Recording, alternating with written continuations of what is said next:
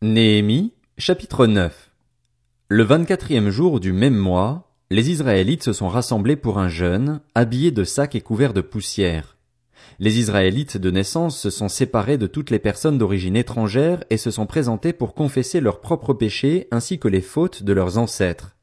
Ils se sont levés, chacun à sa place, et on a lu dans le livre de la loi de l'Éternel, leur Dieu, pendant un quart de la journée.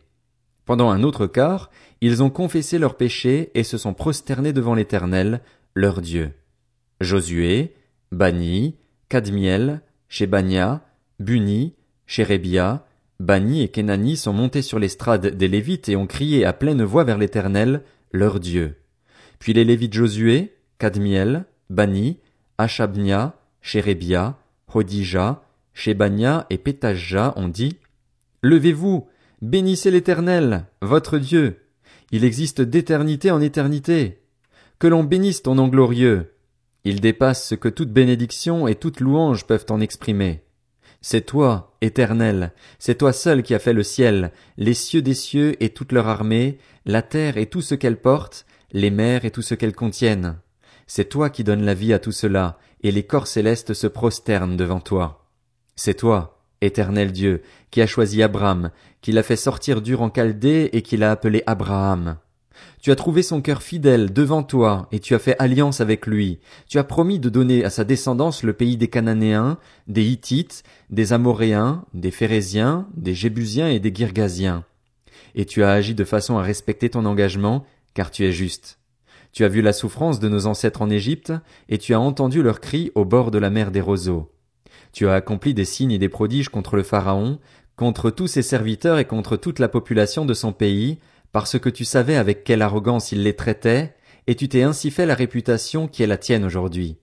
Tu as fendu la mer devant eux, et ils l'ont traversée à pied sec, tandis que tu précipitais leurs poursuivants au fond de l'eau, pareil à une pierre engloutie par des flots impétueux. Tu les as guidés le jour par une colonne de nuée, et la nuit par une colonne de feu qui éclairait pour eux le chemin qu'ils devaient suivre.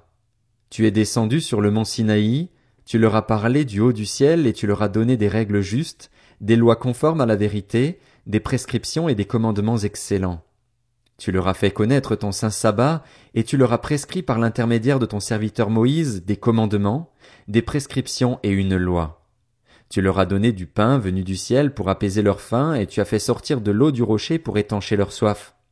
Tu leur as ordonné d'entrer en possession du pays que tu avais juré de leur donner. Cependant, eux qui étaient nos ancêtres, ils ont fait preuve d'arrogance et se sont montrés réfractaires. Ils n'ont pas écouté tes commandements et ont même refusé d'obéir. Ils ne se sont pas souvenus de tes merveilles, celles que tu avais accomplies en leur faveur, et se sont montrés réfractaires. Dans leur révolte, ils se sont donné un chef pour retourner à leur esclavage. Mais toi, tu es un Dieu prêt à pardonner, tu fais grâce, tu es rempli de compassion, lent à la colère et riche en bonté, et tu ne les as pas abandonnés. Non, tu ne les as pas abandonnés, même quand ils se sont fait un veau en métal fondu et ont dit, Voici tes dieux qui t'ont fait sortir d'Égypte, commettant ainsi l'acte le plus insultant contre toi. Mais toi, dans ton immense compassion, tu ne les as pas abandonnés dans le désert. La colonne de nuée n'a pas cessé de les guider sur le bon chemin pendant le jour, ni la colonne de feu d'éclairer pour eux pendant la nuit le chemin qu'ils devaient suivre.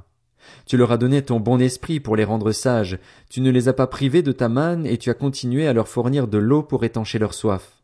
Pendant quarante ans, tu as pourvu à leurs besoins dans le désert, sans qu'ils manquent de rien.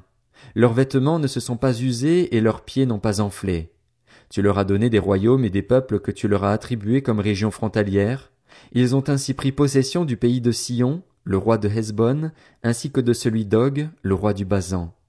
Tu as rendu leurs fils aussi nombreux que les étoiles du ciel, et tu les as fait entrer dans le pays dont tu avais promis à leurs ancêtres qu'ils prendraient possession. Leurs fils y sont entrés et en ont pris possession. Tu as humilié ses habitants, les Cananéens, devant eux, et tu les as livrés entre leurs mains avec leurs rois et les peuples du pays, pour qu'ils les traitent selon leur bon plaisir. Ils se sont emparés de villes fortifiées et de terres fertiles, ils ont pris possession de maisons remplies de toutes sortes de biens, de citernes déjà creusées, de vignes, d'oliviers et d'arbres fruitiers déjà nombreux. Ils ont mangé à satiété, au point même de grossir, et ils ont vécu dans les délices grâce à ta grande bonté. Pourtant, ils se sont soulevés et révoltés contre toi, ils ont délibérément ignoré ta loi, Ils ont tué tes prophètes, ceux qui les avertissaient pour les faire revenir à toi, et ont commis les actes les plus insultants contre toi. Alors tu les as livrés entre les mains de leurs adversaires, qui les ont opprimés. Cependant, une fois dans la détresse, ils criaient vers toi, et toi, tu les écoutais du haut du ciel, conformément à ta grande compassion, tu leur accordais des libérateurs qui les sauvaient de leurs adversaires. Mais, une fois le repos retrouvé, ils recommençaient à faire ce qui est mal devant toi.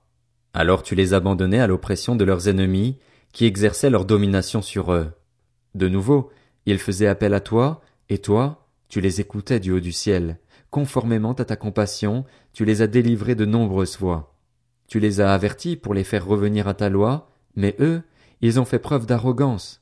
Ils n'ont pas écouté tes commandements, ils ont péché contre tes règles, alors qu'elles font vivre l'homme qui les met en pratique, ils se sont montrés rebelles et réfractaires, ils n'ont pas obéi. Tu as fait preuve de patience envers eux de nombreuses années durant, tu les as avertis par ton esprit, par l'intermédiaire de tes prophètes, et ils n'ont pas prêté l'oreille. Alors tu les as livrés entre les mains de populations étrangères.